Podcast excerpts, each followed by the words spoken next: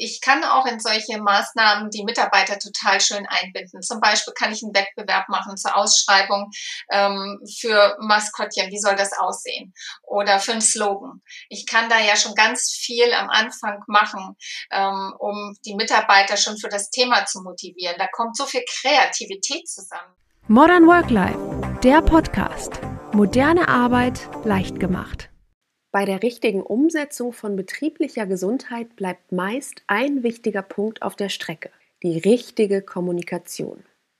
Denn was bringen die besten Maßnahmen, wenn am Ende niemand kommt? Das weiß auch Katrin Schiller. Als BGM-Expertin begleitet sie Unternehmen bereits seit vielen Jahren bei der Einführung von nachhaltigen BGM-Strukturen.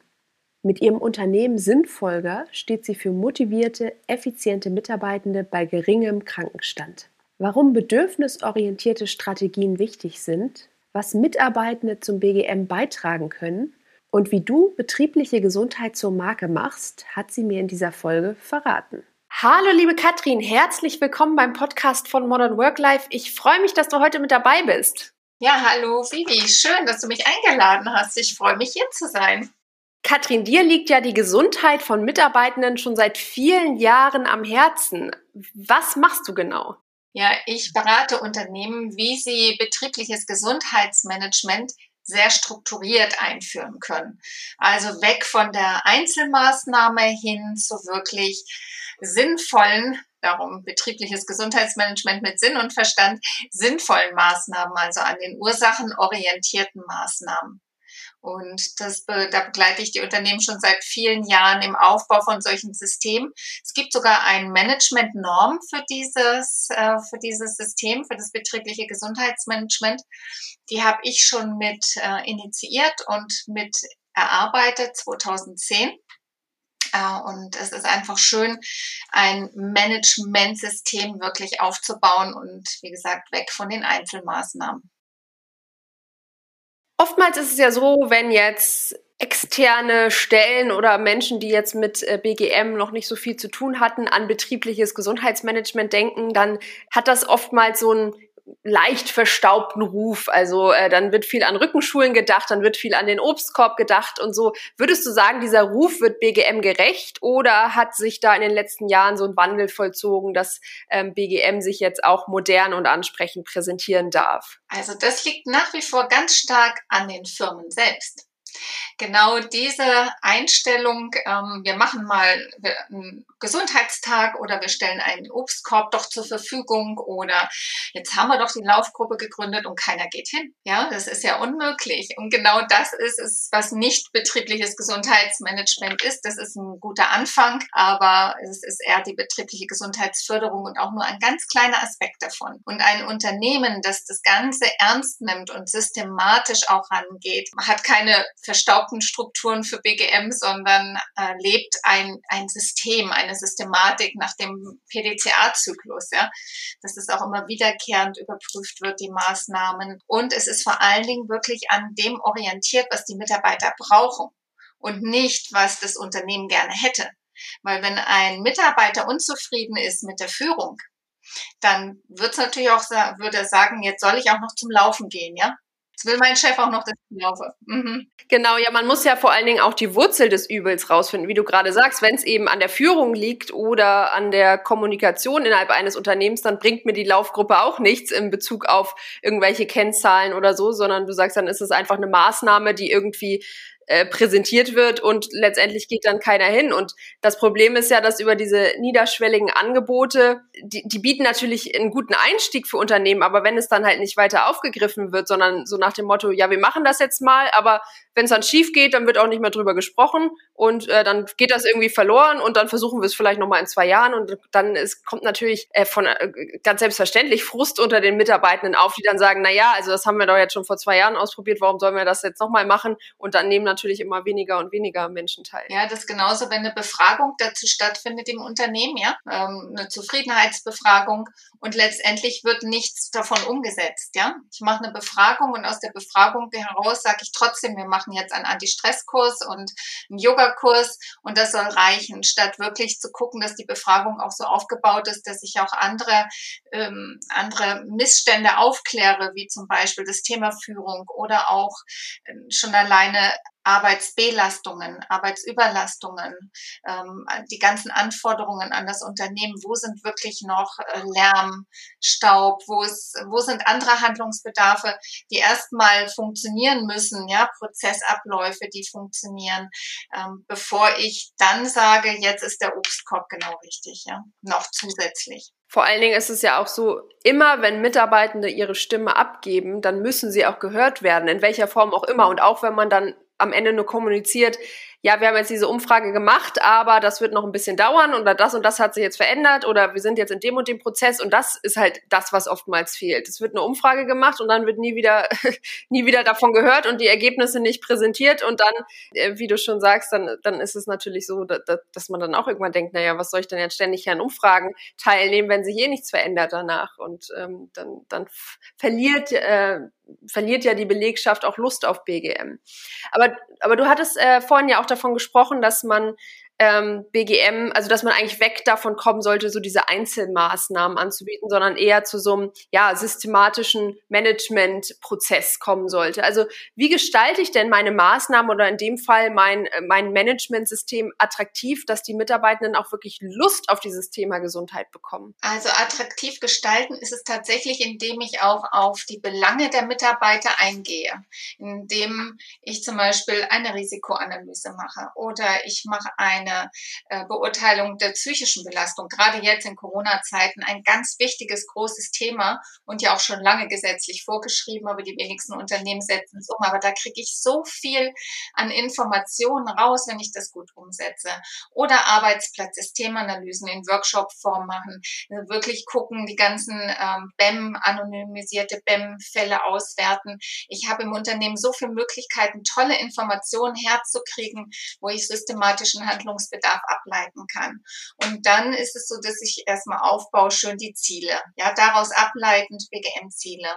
Und attraktiv gestalten und modern ist, wenn ich daraus eine ganze Kampagne mache. Ja, sagen wir mal, es ist jetzt rausgekommen, dass es ähm, Themen gibt, schwerpunktmäßig tatsächlich zum Thema Stress, hohe Stressaufkommen dann kann ich zum Beispiel eine Jahreskampagne dazu aufsetzen. Weil bevor die Menschen äh, wirklich auch sich ihr Verhalten verändern, braucht es lange Zeit. Ja, ich bin ja auch noch als Coach tätig und das dauert bis zu 100 Tage, kontinuierlich täglich etwas zu verändern im Ablauf, in seinem eigenen Verhalten, äh, um eine Verhaltensveränderung langfristig hinzukriegen. Also ist es doch gut, wenn ich zum Beispiel eine Kampagne zu dem, zu einem Thema für ein Jahr aufsetze, dazu verschiedene Sachen anbiete, Vorträge ähm, oder auch Kurse, die entsprechend sind, ein Gesundheitstag daraufhin ausgerichtet. Und das ist modern, dass ich wirklich so schaue, was, äh, was mache ich, dann kann ich noch Aktionen fahren, einen Wettbewerb machen. Ja, oder ganz viel, vor allen Dingen auch die Hauptakteure zusammenbringen, ja, das BGM nicht nur, hier gibt, der macht BGM und die anderen machen andere Dinge, sondern auch in der Organisation die Zusammenführung der einzelnen Akteure. Das wäre auch ein ganz wichtiger Punkt. Und dann immer wiederkehrend, ja, auch prüfen, sind, ist das, was wir gemacht haben, auch sinnvoll gewesen? Hat sich was verändert?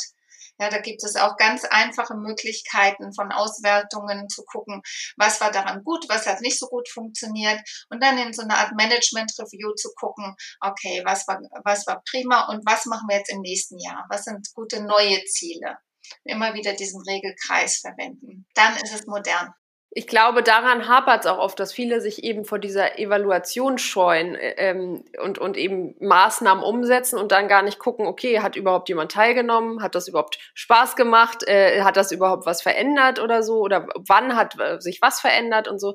Äh, aus Angst heraus, dass man eventuell auch Misserfolge aufdeckt, beziehungsweise natürlich auch Unzufriedenheiten innerhalb des Unternehmens. Weil solange man den Deckel drüber hält und nicht nachfragt, dann, äh, dann passiert ja auch nichts. Dann sind ja auch alle zufrieden. Und sobald man erstmal anfängt, anfängt nachzufragen und zu gucken, ähm, was läuft hier eigentlich schief oder warum sind denn meine Mitarbeitenden nicht so glücklich oder warum sind sie viel krank oder haben äh, hohe, hohe Fehlzeiten, dann ist es, gilt es natürlich auch daran, etwas zu verändern. Und ich glaube, das ist so ein bisschen was gerade bei den psychischen Belastungen, die du gerade betont hast.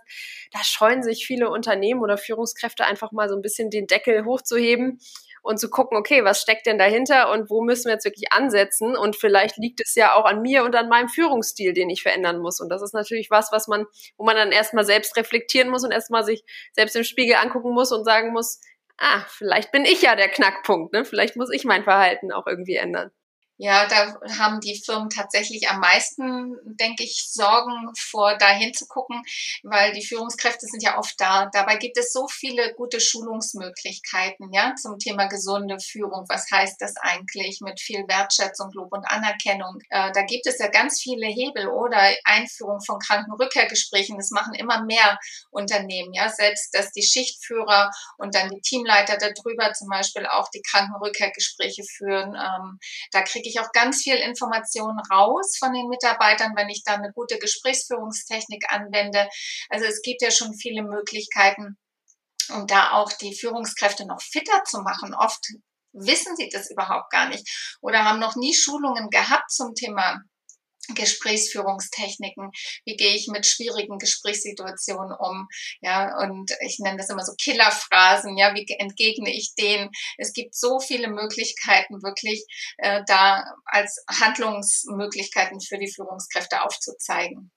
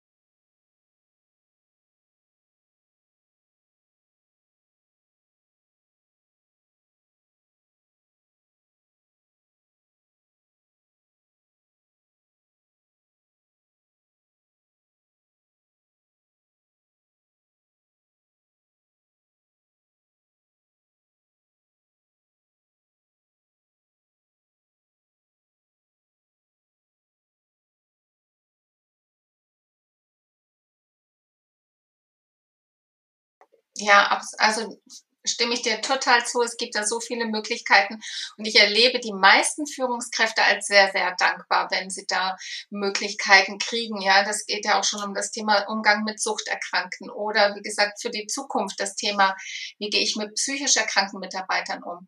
Woran erkenne ich das? Also da werden von den Führungskräften nochmal ganz andere, ähm, ganz andere Fähigkeiten gefordert, nämlich mehr noch die Mitarbeiter zu beobachten, mehr zu gucken, wo sind so kleine Veränderungen, die ich auch schon anspreche das ist ja der nächste schwierige Schritt, egal ob es um Suchtthematiken geht oder auch um gerade psychische Themen. Ne? Wie spreche ich das an? Das scheuen natürlich viele Führungskräfte, was ich durchaus verstehen kann. Ich war selbst jahrelang Führungskraft und ich weiß, dass solche Themen anzusprechen eine Herausforderung sind.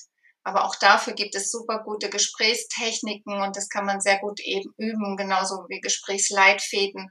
Und ich denke, dass ein Unternehmen gut aufgestellt ist, das im BGM solche Sachen jetzt auch berücksichtigt schon. Jetzt haben wir ja in den letzten zwei Jahren, beziehungsweise in den letzten zwei Jahren ist ja das Thema remote Arbeit oder Homeoffice immer mehr aufgekommen. Ähm, das wird sich ja wahrscheinlich auch in den nächsten Jahren zu so einem Hybridmodell entwickeln, dass viele Mitarbeitende eben teilweise auch im Homeoffice arbeiten. Jetzt ist ja die große Frage, wie kann ich diese Mitarbeitende Mitarbeitenden in die BGM-Maßnahmen auch mit einbinden? Also wie kann ich sowohl analog als auch digital Maßnahmen umsetzen, die beide Seiten erreichen und halt eben dieses Homeoffice oder äh, diese vermeintlich private Zone nicht außer Acht lassen, weil das sind ja genauso Mitarbeitende, die sich auch um ihre Gesundheit kümmern müssen. Nur weil sie zu Hause sitzen, ist ja der Arbeitgeber nicht aus seiner Pflicht entlassen, sich äh, eben auch darum zu kümmern. Ja, das haben viele Unternehmen jetzt äh, von meinen Kunden sehr gut umgesetzt. Zum Beispiel äh, gab es ein Unternehmen, das hat regelmäßig neue Kochrezepte zur Verfügung gestellt, ja. Oder dann gab es solche Kochevents am Abend, auch per Zoom oder Teams kann man sich da gut zusammenschalten halten und auch über die kleinen, so kleine Kochevents gemeinsam machen oder auch sich treffen abends noch auf dem Feierabendgetränk. Dann aktiv das Sport auf jeden Fall auch, geht online genauso gut, ja. Auch mal dazu sagen wir, jetzt gibt es die bewegte Pause online. Und dann tut eben einer vor und die anderen machen nach. Oder es gibt so kleine Einspielungsmöglichkeiten, äh, die dann aufploppen.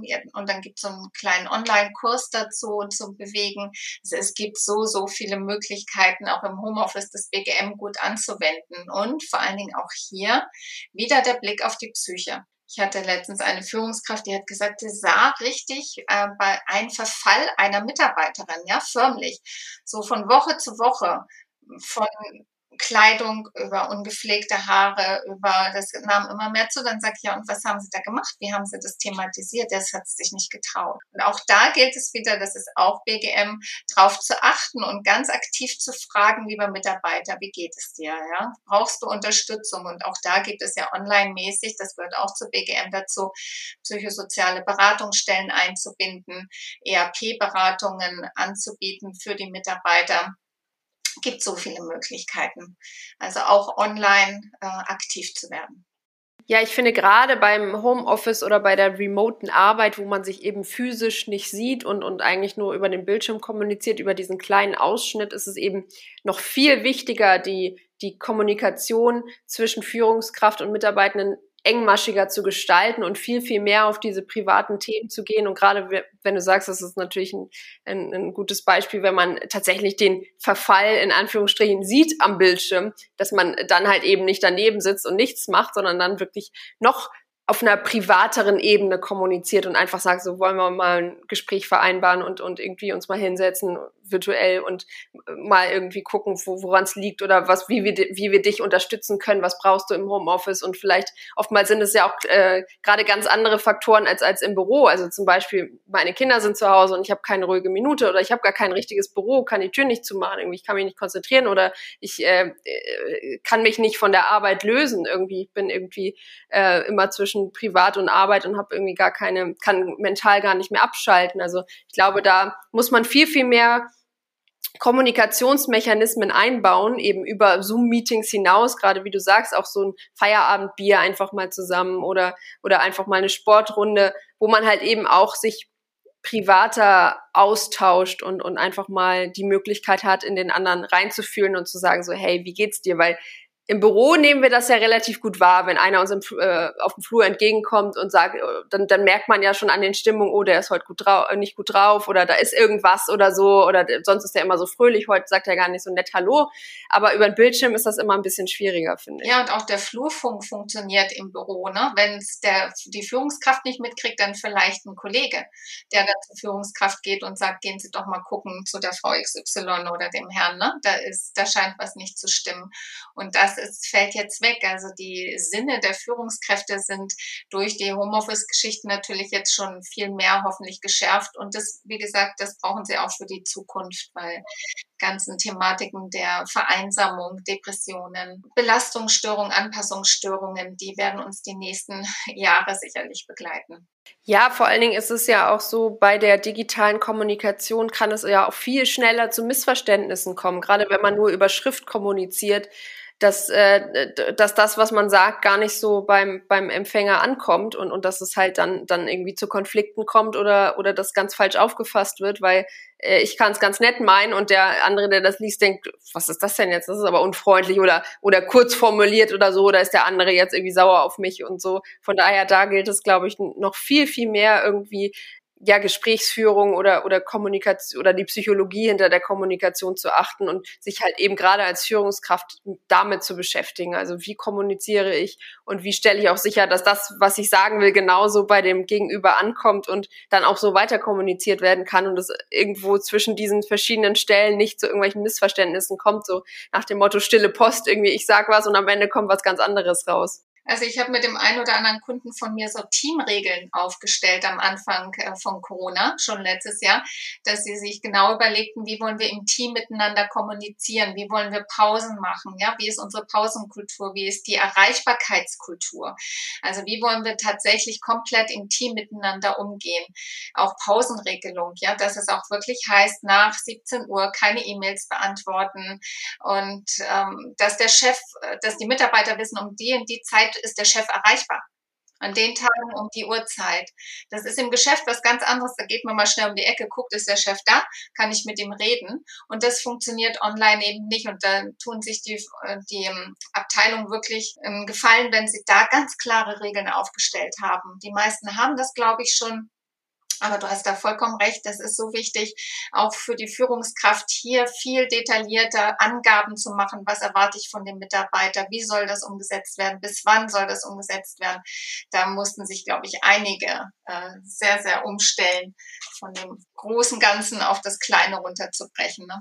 Ja, vor allen Dingen äh, genau diese Regeln, äh, so doof es klingt, weil, weil wir ja eigentlich so in der modernen Arbeitswelt alle weg wollen von Regeln und Hierarchien und so, aber genau das ist da eigentlich wichtig, auch um, um so diese Entgrenzung von der, äh, von der Arbeit oder von Arbeit und, und Privatleben zu, zu minimieren. Also ähm, dass man halt genau weiß, okay, wenn jetzt im Kommunikationstool ich direkt angesprochen werde, dann ist das wirklich eine, eine wichtige Information. Wenn einer irgendwie nur was reinpostet, dann muss ich da erstmal nicht drauf reagieren, weil selbst wenn man sich das natürlich sagt und so ist, ist es natürlich immer, äh, gerade durch unsere ganzen mobilen Geräte und so, dann pinkt was auf und dann ist man sofort wieder gedanklich natürlich dabei und denkt, ach, da komm, da antworte ich doch nochmal schnell und so. Und das verhindert natürlich, dass man so dieses komplette Abschalten ja in sein Privatleben oder Feierabend integrieren kann. Also insofern ja, hast du recht, dass, dass eigentlich diese strikten Regeln da wichtig sind und, und äh, auch dass ähm, die Mitarbeitenden sich genau daran halten sollten. Also das ist jetzt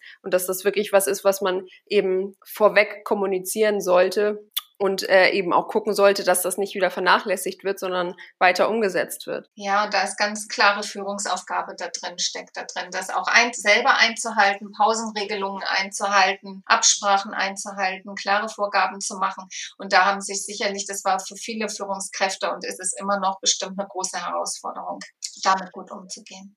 Wenn wir uns jetzt äh, oder wenn wir jetzt gerade drüber sprechen, dass natürlich ähm, sowohl im Homeoffice als auch äh, im Büro ähm, dank unserer Digitalisierung viele Kommunikationswege einfach extrem überlastet sind. Also wir kriegen eine E-Mail-Flut jeden Tag, äh, welches Kommunikationstool auch immer man benutzt oder Projektmanagement-Tool, überall sind poppen Nachrichten auf und so, überall ist irgendwas verpasst.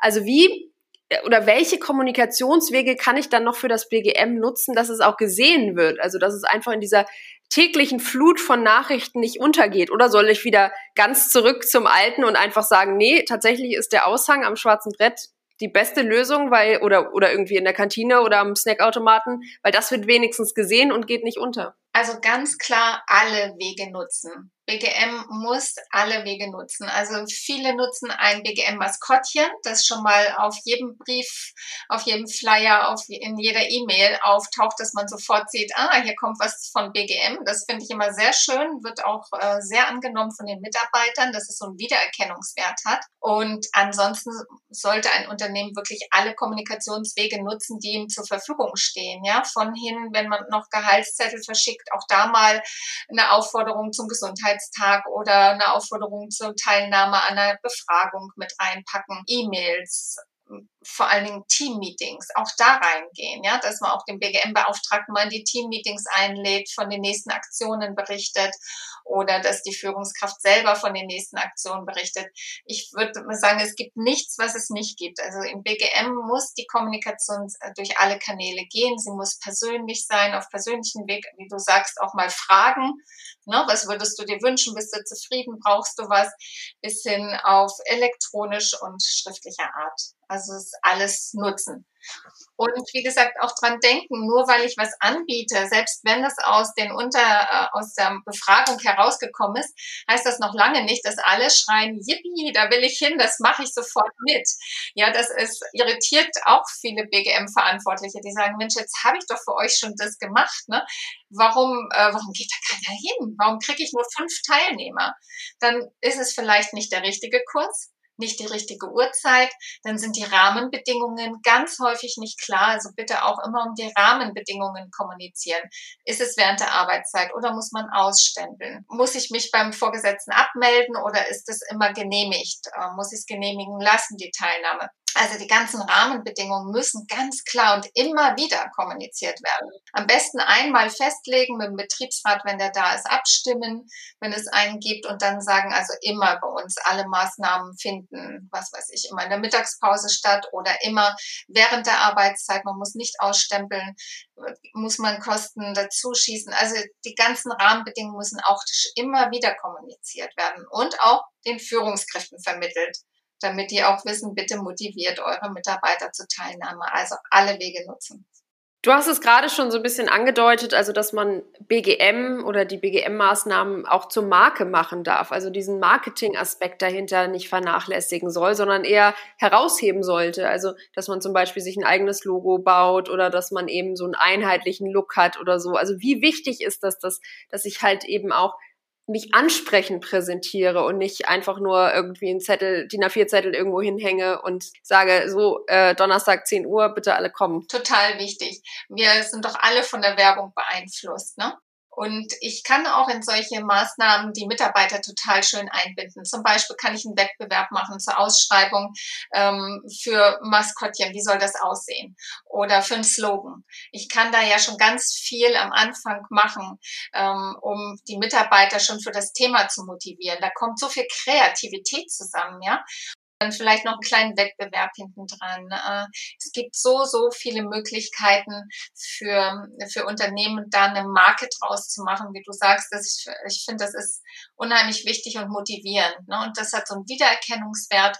Der BGM-Beauftragte, der kriegt auch eine gewisse Wertschätzung dafür, für seine Arbeit, weil er eben ein gewisses Budget vielleicht auch hat für solche Werbemaßnahmen. Intranet-Auftritt sollte auch gut gestaltet sein, dass die Leute auch Lust haben, darauf zu gucken, was gibt es Neues. Ne, ähm, da gibt es so viele tolle Möglichkeiten, um das schön, das schön aufzubauen und motivierend.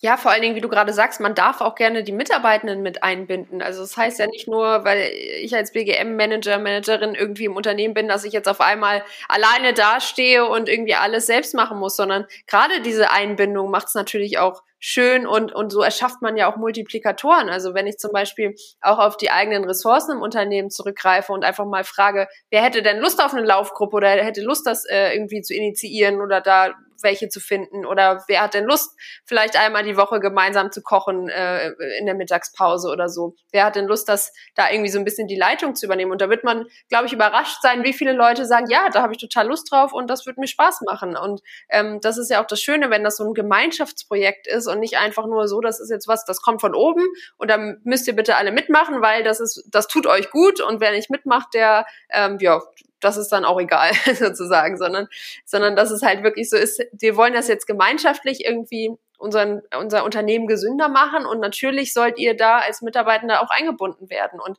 eure Vorschläge einbringen und du hast es vorhin angesprochen, man darf dann auch gerne mal kreativ werden. Also warum muss denn BGM immer ernst sein und, und irgendwie keinen Spaß machen? Das stimmt ja überhaupt nicht. Also da darf man ja auch andere Wege gehen und einfach gucken, okay, was funktioniert denn in unserem Unternehmen? Und wenn das halt ist, dass ich mit, im irgendwie Apfelkostüm durch die Gänge laufe und Obst verteile, dann ist das halt so. Also das ist ja, ist ja nicht gesagt, gesagt, dass man sich jetzt irgendwie an irgendein Schema halten muss oder diese und diese Maßnahmen nur umsetzen darf, sondern da gibt es eine große vielfältige Welt da draußen, die man nutzen kann. Ja, also BGM kann man wirklich ganz toll aufsetzen, aber das ist, denke ich, auch ein bisschen eine Kulturgeschichte, Unternehmenskultur, wie die aufgesetzt ist. Ne?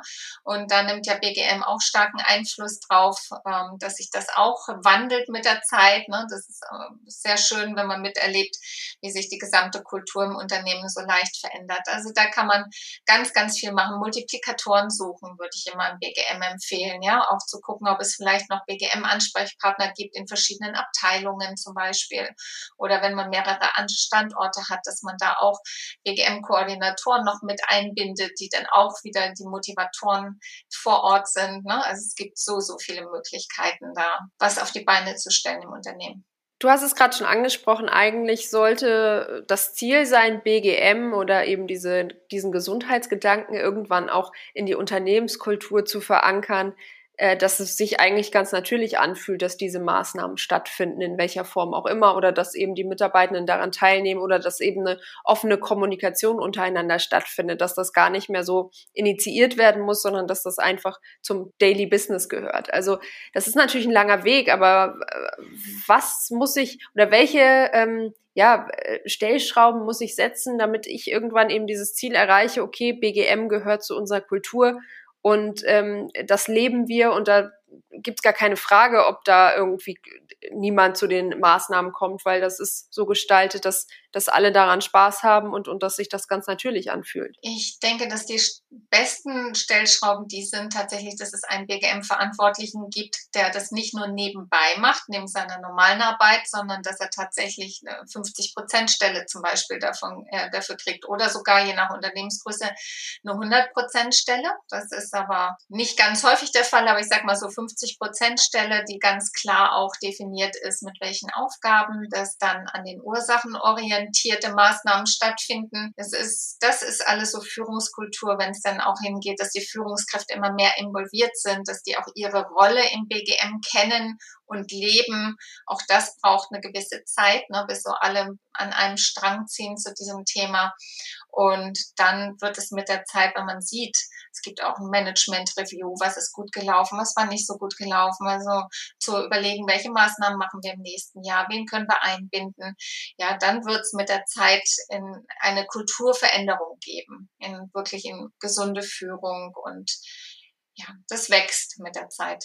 Ja, da schlagen wir ja wieder die Brücke zur Evaluation. Also ich glaube, das ist halt auch wirklich mit der wichtigste Punkt, immer wieder reinzugehen und zu gucken, bin ich noch auf dem richtigen Weg? Ist das, was ich mache, gut? Muss ich irgendwas verändern? Wie du sagst, ähm, vielleicht würden mehr Mitarbeitende teilnehmen, wenn, wenn sie sich nicht ausstempeln müssen oder so, oder wenn das anders kommuniziert wird von den Führungskräften. Und da sagst du ganz richtig, dafür braucht es halt eine eine richtige St äh, Position und nicht jemand, der das neben seinem Alltagsjob noch nebenbei macht und sagt, ja, okay, dann ähm, entwerfe ich jetzt hier nochmal einen Flyer und oder äh, stelle irgendeinen Dienstleister an, sondern dass es wirklich als vollwertig angesehen wird und, und auch gesehen wird, gerade von der Unternehmensleitung, wie viel Positivität das bringen kann, wenn jemand sich halt den ganzen Tag mit diesem Thema beschäftigt und nicht eben einfach mal so nebenbei die Aufgabe bekommt, ja, du bist doch gesundheitsinteressiert, dann kannst du das ja jetzt auch nochmal mitmachen oder so. Sondern dass, dass es wirklich einfach einen riesigen Mehrwert bringt, wenn da wirklich jemand im Unternehmen ist, der sich voll und ganz darauf fokussiert und, und eben auch entsprechend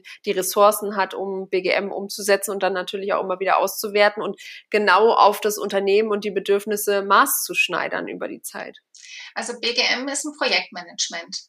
Bei den Schulungen, die ich zum Thema BGM gebe, ist der ein Schwerpunkt Change Management und Projektmanagement weil beides hängt ganz stark miteinander zusammen. Und wenn ich das, eine Systematik einführe, habe ich beides. Ich habe einen Change-Management-Prozess und gleichzeitig dann auch einen starken Projektmanagement-Charakter. Ja, ich muss ein Budget haben, ich muss Zielvorgaben haben als BGM-Beauftragter.